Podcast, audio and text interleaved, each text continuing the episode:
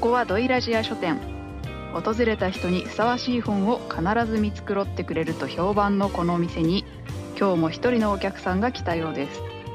さて今日はどんな本が出てくることやら。ドイラジスピンオフドイラジア書店の開店です。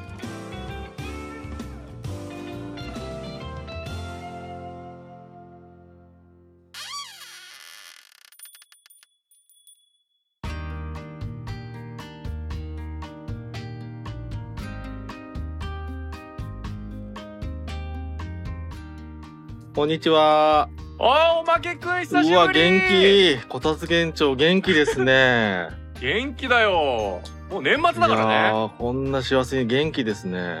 どうしたんだよ今日は？まあ今日は、まあやっぱこう、もうね、年末になりまして、まあいろんなこういう時期かなと思って、普通にですね、皆さんの、あの、うん今年読んだベスト本まあそれをこう、聞いてみようかなと。まあ2022年版として、はい。いいねそういうの考えるのねやっぱ書店員もみんな好きだと思いますんで、はい。今年のベスト本2022紹介してあげましょう。それではじゃあおーい書店員のみんな今年のベスト本2022持ってきてはーい。ということで皆さんにお集まりいただきました。ありがとうございます。2022年最後の、えー書店となりますけれども。集まってますね。いいね。いいよ。いい本ばっかり。それではそれぞれ紹介してもらいましょうかね。ではタンタン書店員ベスト本紹介しちゃってやってちょうだいなり。はーい。えー、私、書店員タンタンの2022年読んでよかった本は、えー、こちらです。講談社文庫の、えードキュメント戦争広告代理店情報操作とボスニア紛争高木徹さん著という本です。お、はい。えっと、この本自体は2005年の本なので、まあ結構前なんですけど、うんえっと、まあ今年よく聞いてるポッドキャストですごい評判の本だったのでずっと気になってて、ただ2005年の本なので全然本屋さんとか行っても見当たらなくて、まあ不本意ながら Amazon で購入しました。うちの書店にもあったんだけどね、うんうんあ、そうなんですか、なんだ、そこチェックすればよかったのか。失礼しました。そう、ようやく手に入れた本で、まあ実はまだ読み終わってはいないんですが、まあすごく面白いので、きっとベストになるであろうということで、うんえー今回こちらを紹介しました。うんはい。で、えまあ、ドキュメントっていうことなので、実際にこう、1990年代にあったボスニア紛争で、まあ、情報操作がこう、いろいろあったわけなんですが、PR 企業って、PR っていうのはパブリックリレーションズっていうアメリカですごく主流な考え方。日本だと全然 PR に該当する日本語訳がないぐらいの全然なんか、あまり馴染みのない概念みたいなものなんであすが、そうなんだそうなんです。で、まあ、PR 会社っていうのがアメリカにまあいっぱいありまして、で、今回このボスニア紛争に際して、セルビアを悪者にしたいっていう、まあ国が、国側の政府が PR 会社に委託して、情報操作をまあいろいろしてもらいましたよっていう、まあ事実があって、で、それをまあ本にまとめているこの高木さんという方がいろんな人に取材をして本にまとめましたっていう内容になります。うんはい。とても面白い、まあ興味深い内容ですし、まあこの PR っていう考え方がすごい私的にかなり興味深いなと思って興味深く日本だと結構イコール広告ぐらいで捉えてますけど、そう、うん、はい。宣伝とかじゃなくて操作とかまあ捏造とかそういうことも請け負うっていうことなんですか、まあ捏造はしないと思いますけど、まあ CM、日本で言うともう CM とかそういうレベルになっちゃうけど、本当はもっとその政府のまあ交換にコネクションを持って、こういうのを、えー日本の立場としてこれに賛成するような感じの世論を作っていきたいみたいな、そういう話をして、まあ利害関係を見ながらちょこちょこっとこうやっていくみたいなお仕事みたいです。すごい複雑な、なはい。じゃああのロビー活動みたいなものの選挙で言うとうん。感じのまあ企業でや、えー、間でやってるよと。そうですね。もうはあものすごい人脈を使い、地道な広報もし、みたいな、そんな感じです。なるほど。はい、うん。というのがいろいろ詳しく書かれている本になります。とても面白いです。河原は伊藤計画さんのブログで勧められてて、当時読みました。おあ本当ですか？伊藤計画さんって誰でしたっけ？いやちょなんかっと有名な人です。虐殺期間みたいだなってうんなんか聞きながら思ったんでそうなんだそうと思って。なんです。うんえうんうん、まあいろんな人が勧めているんじゃないでしょうか。はい。読みたいこの、えーっと、新潮ドキュメント賞をダブル受賞した傑作って書いてあるので、多分当時はすごい有名な本だったんだと思います。私も全然幼かったので、あんま全然知らないですけど、当時は話題になったんじゃないでしょうか。うーん。いいですね。ということで、戦争広告代理人。代理店。代理代理店。店ですね。はい。で、なんかこの本を読んで思った、まだ読み終わってないですけど、読みながら思ったのは、まあなんかこういう一個の出来事って、まあ映画に一本にできる、できそうな内容じゃないですか。まあきっと過去にもあったし。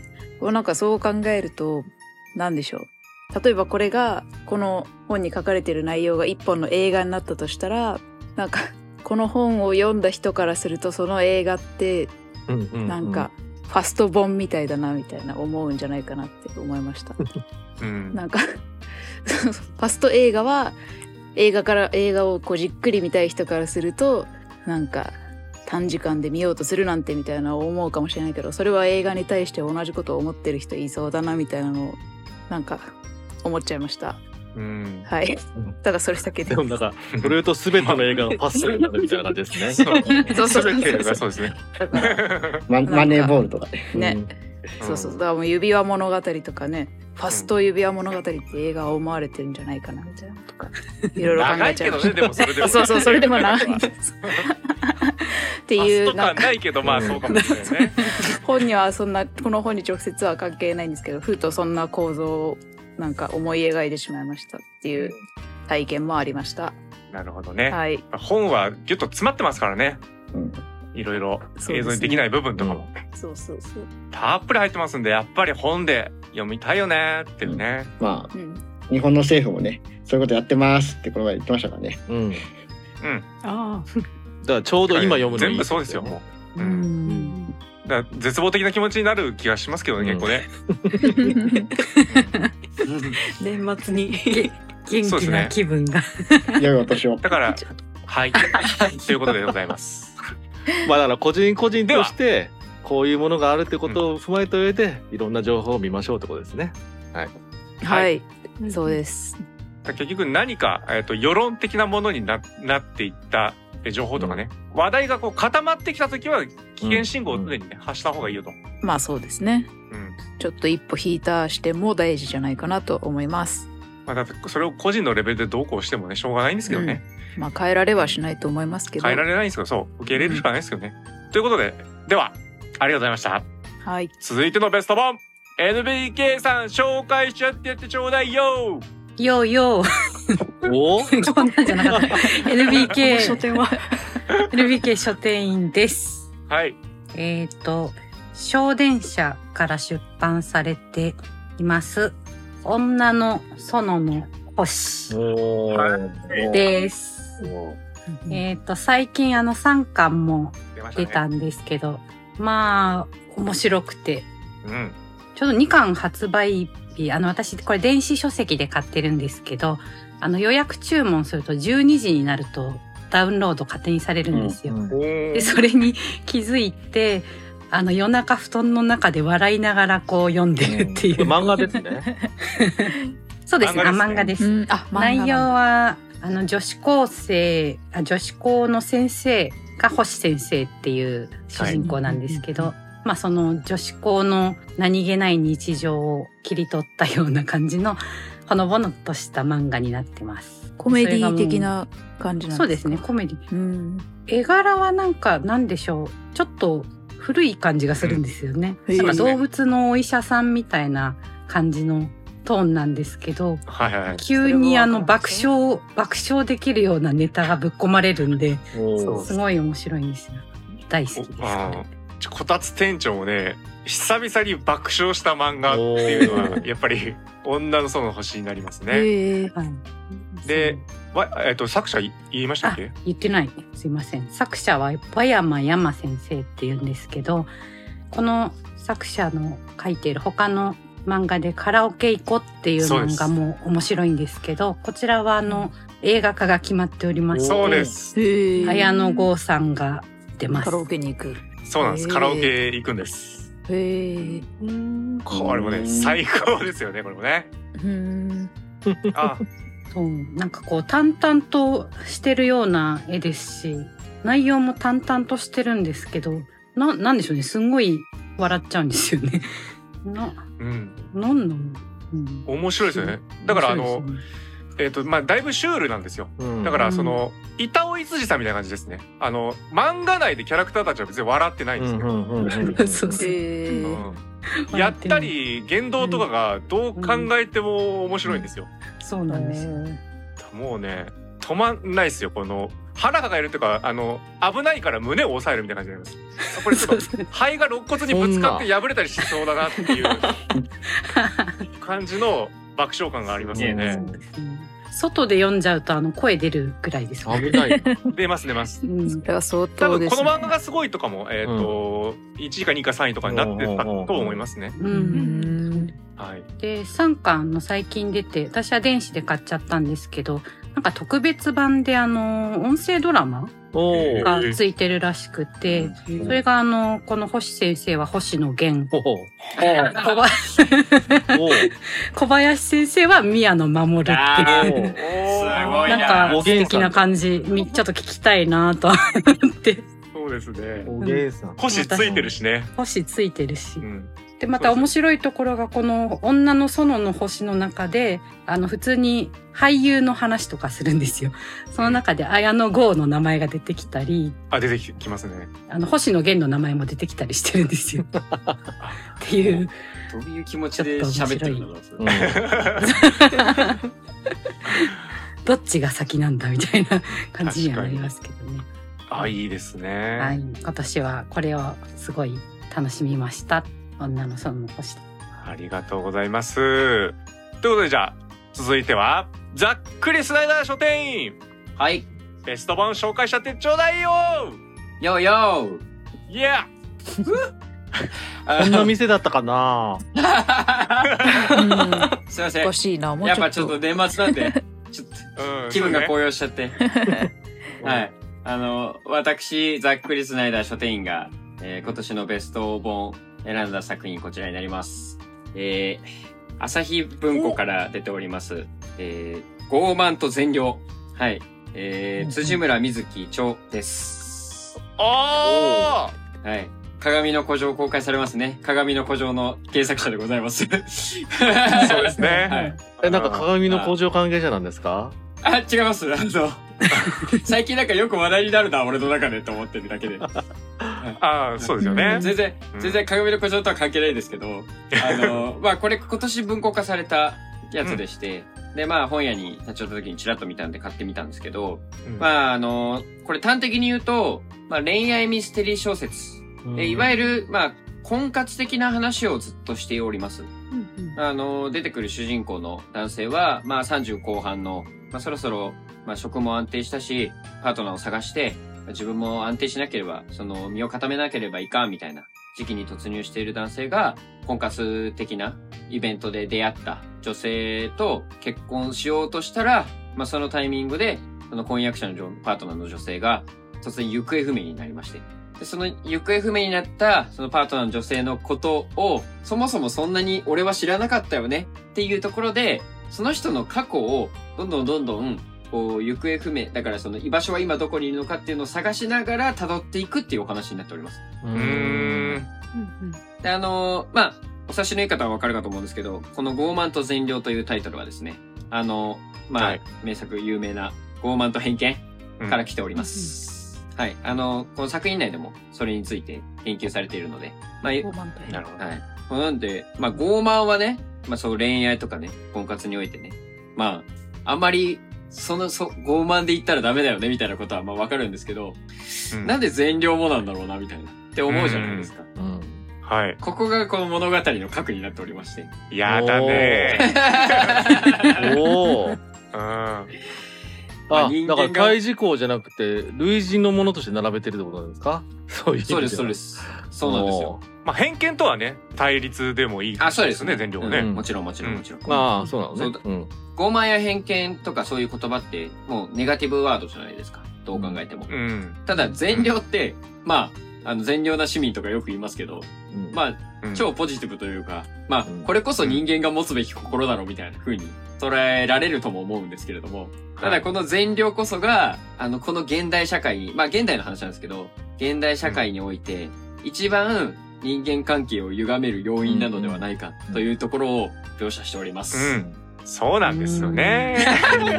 だから、イコールのトーンになってるってことだね。そうなんですよ。はい。で、それはね、読んでみて感じてほしいんですけど、ああ、なるほど。ただ、うんあの、この作品の解説者がですね、浅井亮なんですよ。おねだからそうなんですよ。あれ？ここ浅井さんもなんです最近はだってね、性欲っていう正義の欲求の方のね、あの、書いてますから、ああ、そうなると呼ばれるね。そう、そうなるともうね、適切な人材。まさにね、シンパシーですよね。は。はいいで、彼、サッカー裁量が解説で何と言ってるかっていうのをちょっと抜粋させていただくと、まあ帯にもなってるんですけど、この小説はヘビーなのである。それはえ恋愛や婚活にまつわる紆余曲折が描かれているからというよりも何か誰かを選ぶとき、私たちの身に起きていることを極限まで解像度を高めて描写することを主題としていると。うん。やめて、やめて？そうなんでですよ。選択って人生に欠かせないじゃないですか。はい、私たちは常に何かを選択して生きてると。まあ思い込んでるのかもしれないですけれども、うん。でもその何か誰かを選ぶ時の代償っていうものの高さが、この小説からはもうひしひしと感じられますので、うん正直言って、進めたいけど進めたくないです。うん。なるほどはね。もうかなり内容が心に来るので、うん。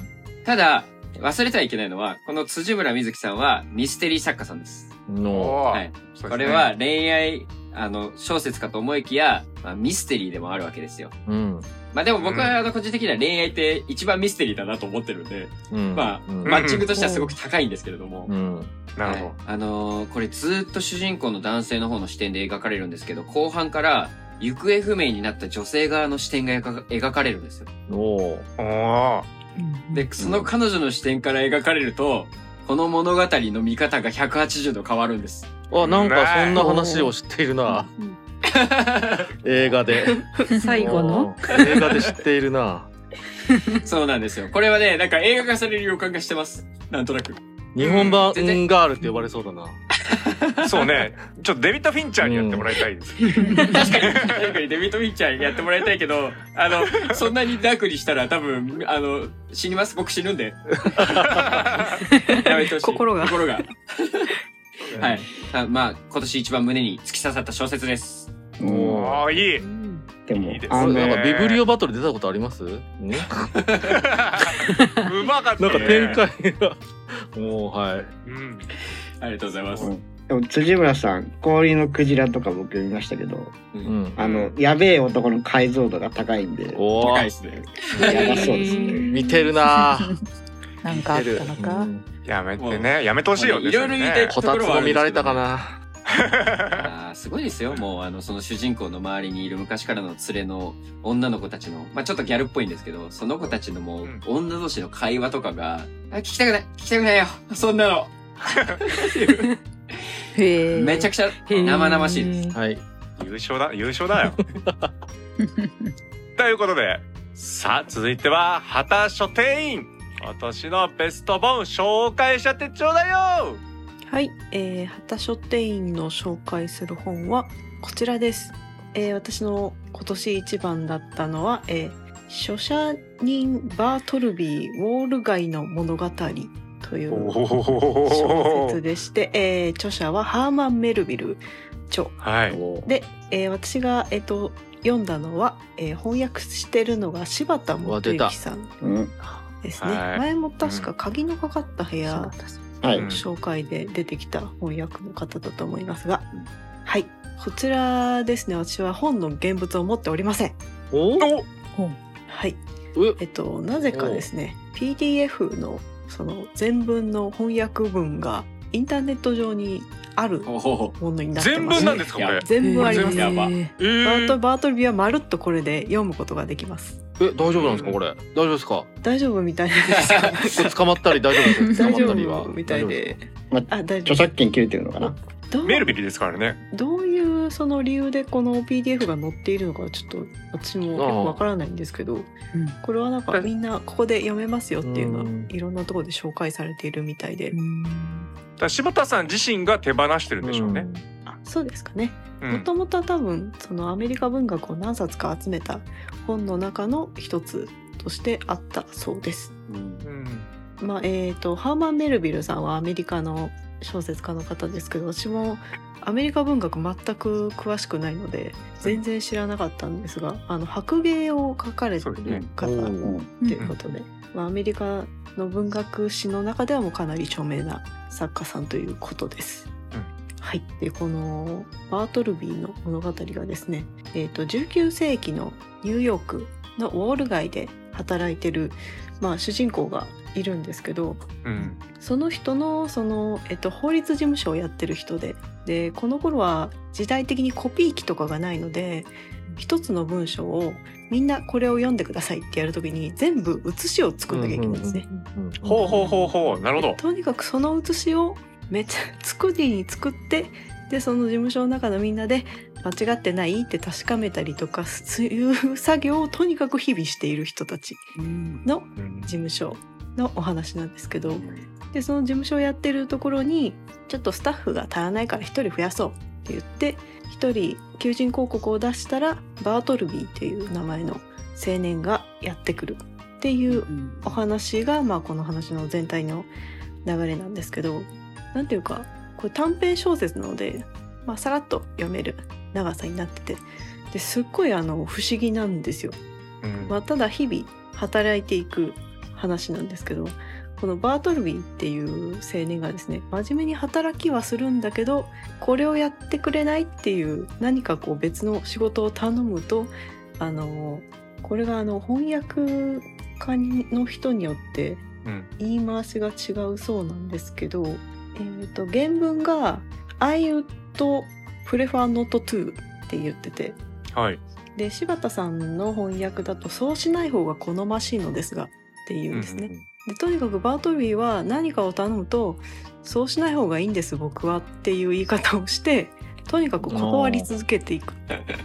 で主人公は何なんなんだこいつはってなっていくんですけどその彼を追い出すにも追い出せず事務所から仕事を頼んだ仕事をそうしない方が好ましいんですって言われると「あそうか」って言ってその バトルビーのことを聞いちゃうっていう日々がとにかく続いていくんですけどだんだんだんだんそのバートルビーっていう青年はなどういう子なんだろうって主人公は思って観察し始めるとなんかあんまり物を食べてないなとかそういうことがだんだん分かってくるんですね。なんかこうジンジャーナットっていうなんかクッキーみたいなものしか食べてないなっていうのが分かったりランチにみんなで行こうって言っても一人だけ事務所に残って何も食べてなかったりする。でだんだんだんだんその観察を続けていくとどうも事務所から出てないらい出てないんじゃないかってなっていくんですね。うんずっと事務所にいて家にも帰ってないんじゃないかみたいなことになっていって最終的にまあ物語の最後に行くんですけどすごいあの不思議な物語なんですけどなんかこう妙に心に来るものがあってで最後オチを読んで私はちょっとあのその後30分ぐらい号泣して 身動き取れなくなるみたいな状態になってしまったんですけど、うんそのい生きていくって何なんだろうみたいなものすごいなんかふわっとした不安を抱かせる物語なんですね。でそれをがどういうことなんだろうって考えてるとむずなんか難しいね生きていくってねみたいな感じの話になっていくなというちょっと何とも言えない不思議なお話皆さん年末に読んで不安な気持ちに なっていただきたいななみたいな。んだかアリアスター監督みたいな発言をされてますね。確かに。みんな不みんな安に不安にななってね。ってくれるといいなっていう。あとあのすごい著名な話なのでそのそれがどういうことかっていうのを結構解説してくれる、ああそうですね店長が持ってるはい。本がありますが教養としてのアメリカ短編小説って好きだないうこれあの小説を解説されてるやつだと思うんですけどそれの一部がやっぱりネット上に公開されてるのがありましてでうんバートルビーに関しての部分だけ全文公開してもらっているのがあります。うんはい、なのでこれを読むとすごくいろんな部分が腑に落ちたりもするのでうん。合わせておすすめします。そうですね。こっちはあの公文社の方のね、牧野有道さん役の方で言及されてますけども、はいはい。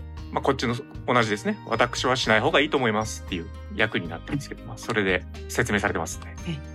この文、はい。原文の文章が T シャツになってる T シャツもあのメルビル書店的ななんかそういううん。ところで売ってるらしくてですね、おー。それをうんじゃあ仕着てる事中に。人の写真とかもネット上にあえー、るので、欲しい。なんか見たことあるちょっと欲しいんですよね。ドイラジア書店にもありますよ。ほら。あらあ T シャね。ツが、うん。T シャツが。あ メルビル書店的なね感じでやってますよ。そうですね。ぜひ皆さん買って私はしない方がいいと思いますってこううん。前面に出して、私は買わない方がいいと思います。年末を過ごしてほしいです。うん。はい。はい。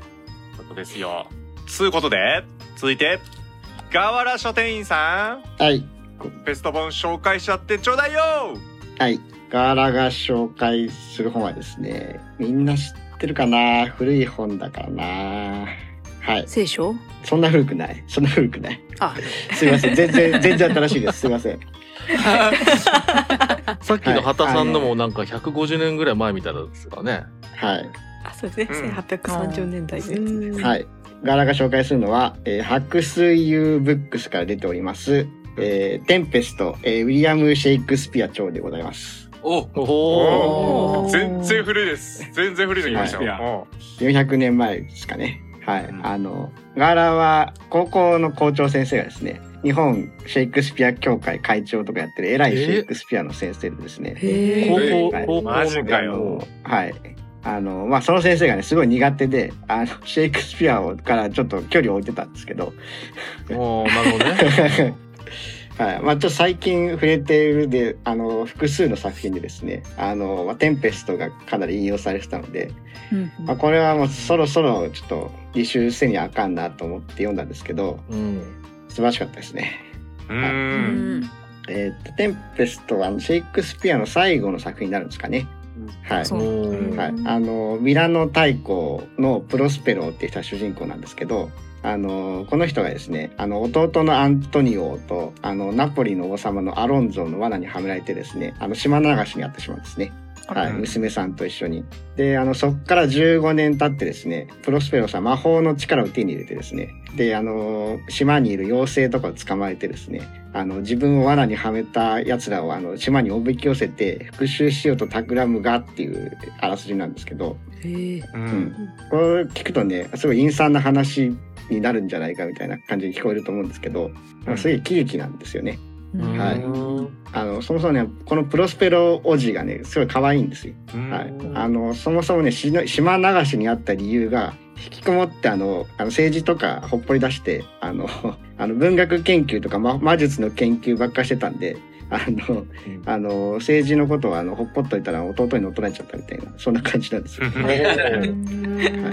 まあ、そんな人なんで、まあ、超偏屈毒舌でこうあのみんなに態度悪いんですけどちょっと娘さんだけにはあの厳しい態度取りつつもすごい甘々みたいな感じのおじさんです。はいうん。この400年前にこのキャラ造形してるの天才かなと思いました。はい。天うん天才ですけどね。はい。天才ですね。天才です。え、なんか、シェイクスピアの話に魔法とか出てくるの、なんか私的に意外なんですけど、そんなことない。でも一応魔女とかはね、あ、そうなんですまあ、あの、真夏の夜の夢とか、はい。あの、あ我々そうなんだが今、あの、妖精だね。はい、あの、感じてる、あの、イメージする妖精像っていうのは、あの、シェイクスピアのうん。作ったイメージらしいですよ。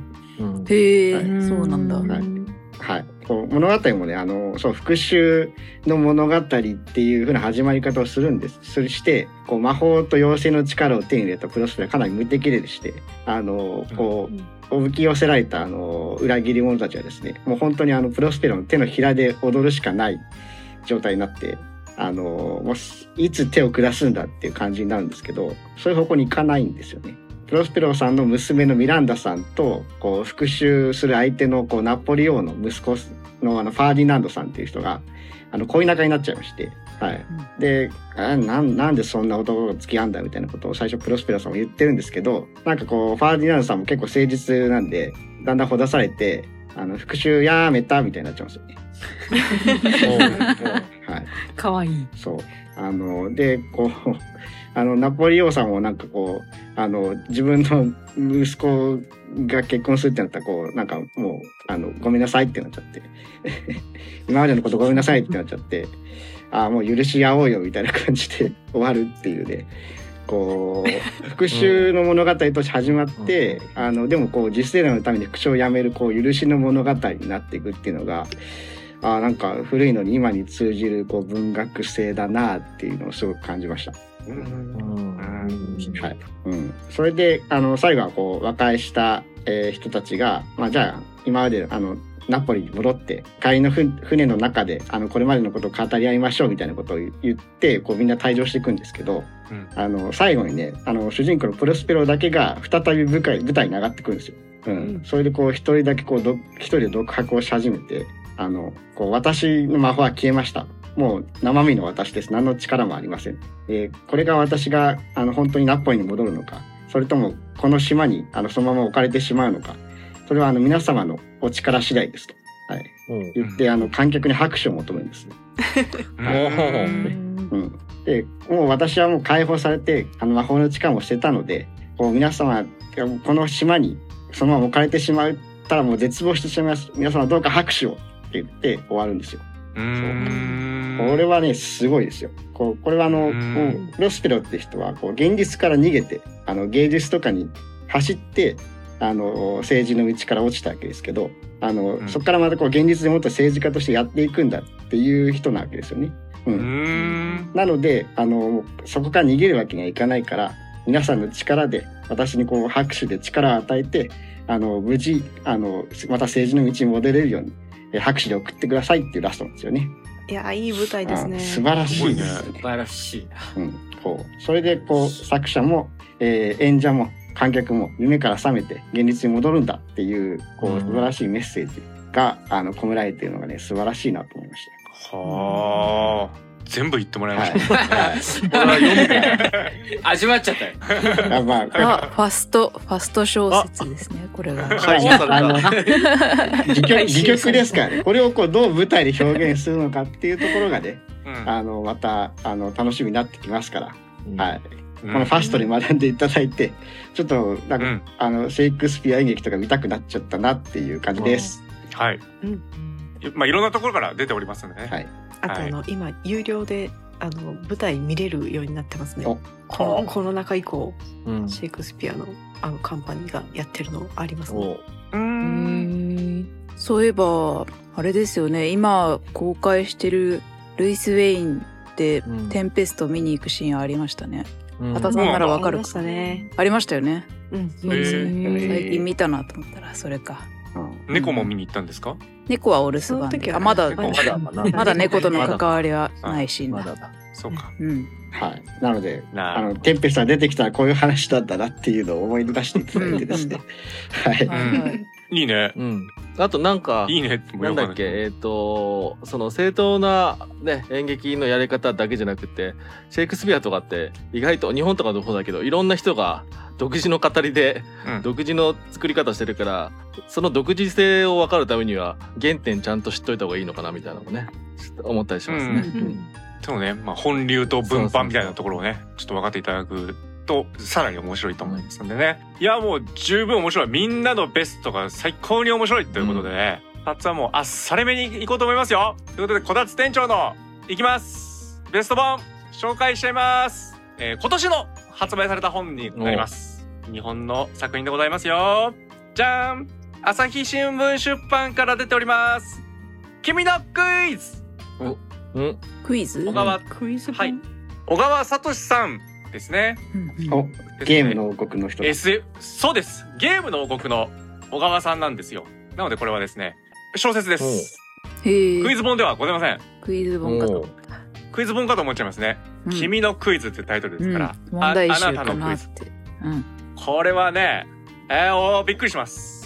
ジャンルは一体何なんでしょうかっていう感じなんですが結構ミステリーっぽくなってます一体それはどういう話なのか、うん。クイズ大会に出場しているですね、まあ、Q1 グランプリってもう最高峰の番組があるみたいなんですね、この世界では。クイズワングランプリ ?M1 みたいな感じか。みたいな感じですかね、うんうん。そうですね。大体なんとかワンってついてたらもうそれトップですから。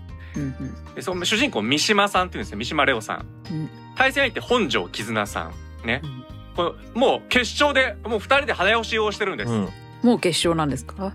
決勝から始まります。へはい。で決勝のところですね、えーレオさんがちょっとリードしてるんですね、うん。主人公が、うん。だけど徐々にちょっとこう並んできて最後の一問っていうところですよ。最後の一問。うん。問題ってなった瞬間、一文字も読まれてないのに本庄絆さんがねピンポンって押してえうん。「はい。ママクリーニング小野寺よ」って言ってね「正解!」って言ってお。うん。なんとこれ Q1 グランプリ優勝しちゃうんですねえ全く意味がわかりません一文字も読まれてない問題、うん。しかもこの「ママクリーニング小野寺よ」も「うんえごめんなさい何ですか?」っていう話なんですようん。そうですね。固有名詞でもない。これ裏取引。でも裏もしか取引があったらこれゃないかという。裏なんかそうね不思議なことがあったんじゃないこれはやらせなんじゃないかみたいな気がしますけど、うん。これ聞いてる方ももしかしたら「えいやいや当たり前に知ってますけど」っていう人ももしかしたらいるかもしれません。いえー、なんかのセリフなんですか？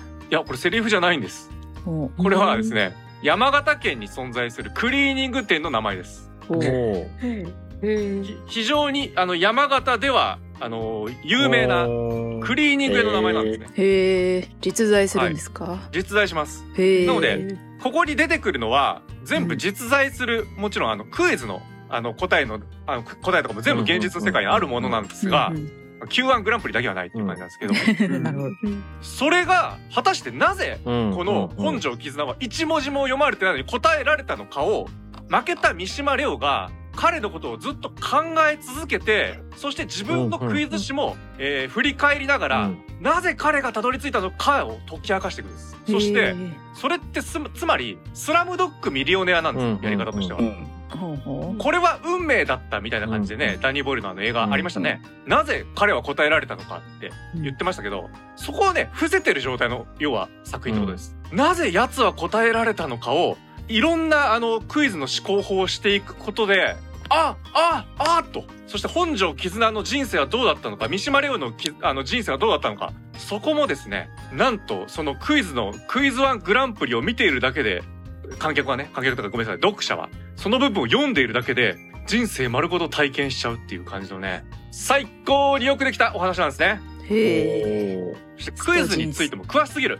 なぜなんだとうんここで押すだろうなボタンを押せるなとかねあまりにもくい詳しすぎるんですその辺はですね参考文献ではもちろん前回挙げさせていただいたですね伊沢拓司さんのクイズ思考の解体とかもうん。もちろん載っているんですがうん。そんなことより何より多分あの小川佐藤知り合いクイズプレイヤーばっかりです。ほあのクイズノックにあの入ってるですね、まあ、田村正さんとかあの、まあ、クイズプレイヤーとして有名な徳久典康くんくんっていうちょっとごめんなさい書かれてるんですけど、まあ、要はあの知人がんガチのあのクイズプレイヤーなんですよね。うん。だそっから取材しまくってですね、で伊沢拓司さんの著著作を見たり YouTube 見て作ってるっていうことなんでクイズ好きもたまらないあの仕上がりになってます。なるほど。うんはい。あ、ここで押せる。あ、あ、興奮。あ、このやりとり、ふーみたいなね。一つの試合をこう見ながらですね、やはりあの、なんですかね。感情が高ぶって、どっち勝つの？みたいなのもね、楽しめますよ。あ、ごめんなさい。どっち勝つのは、もう知ってますね。はい。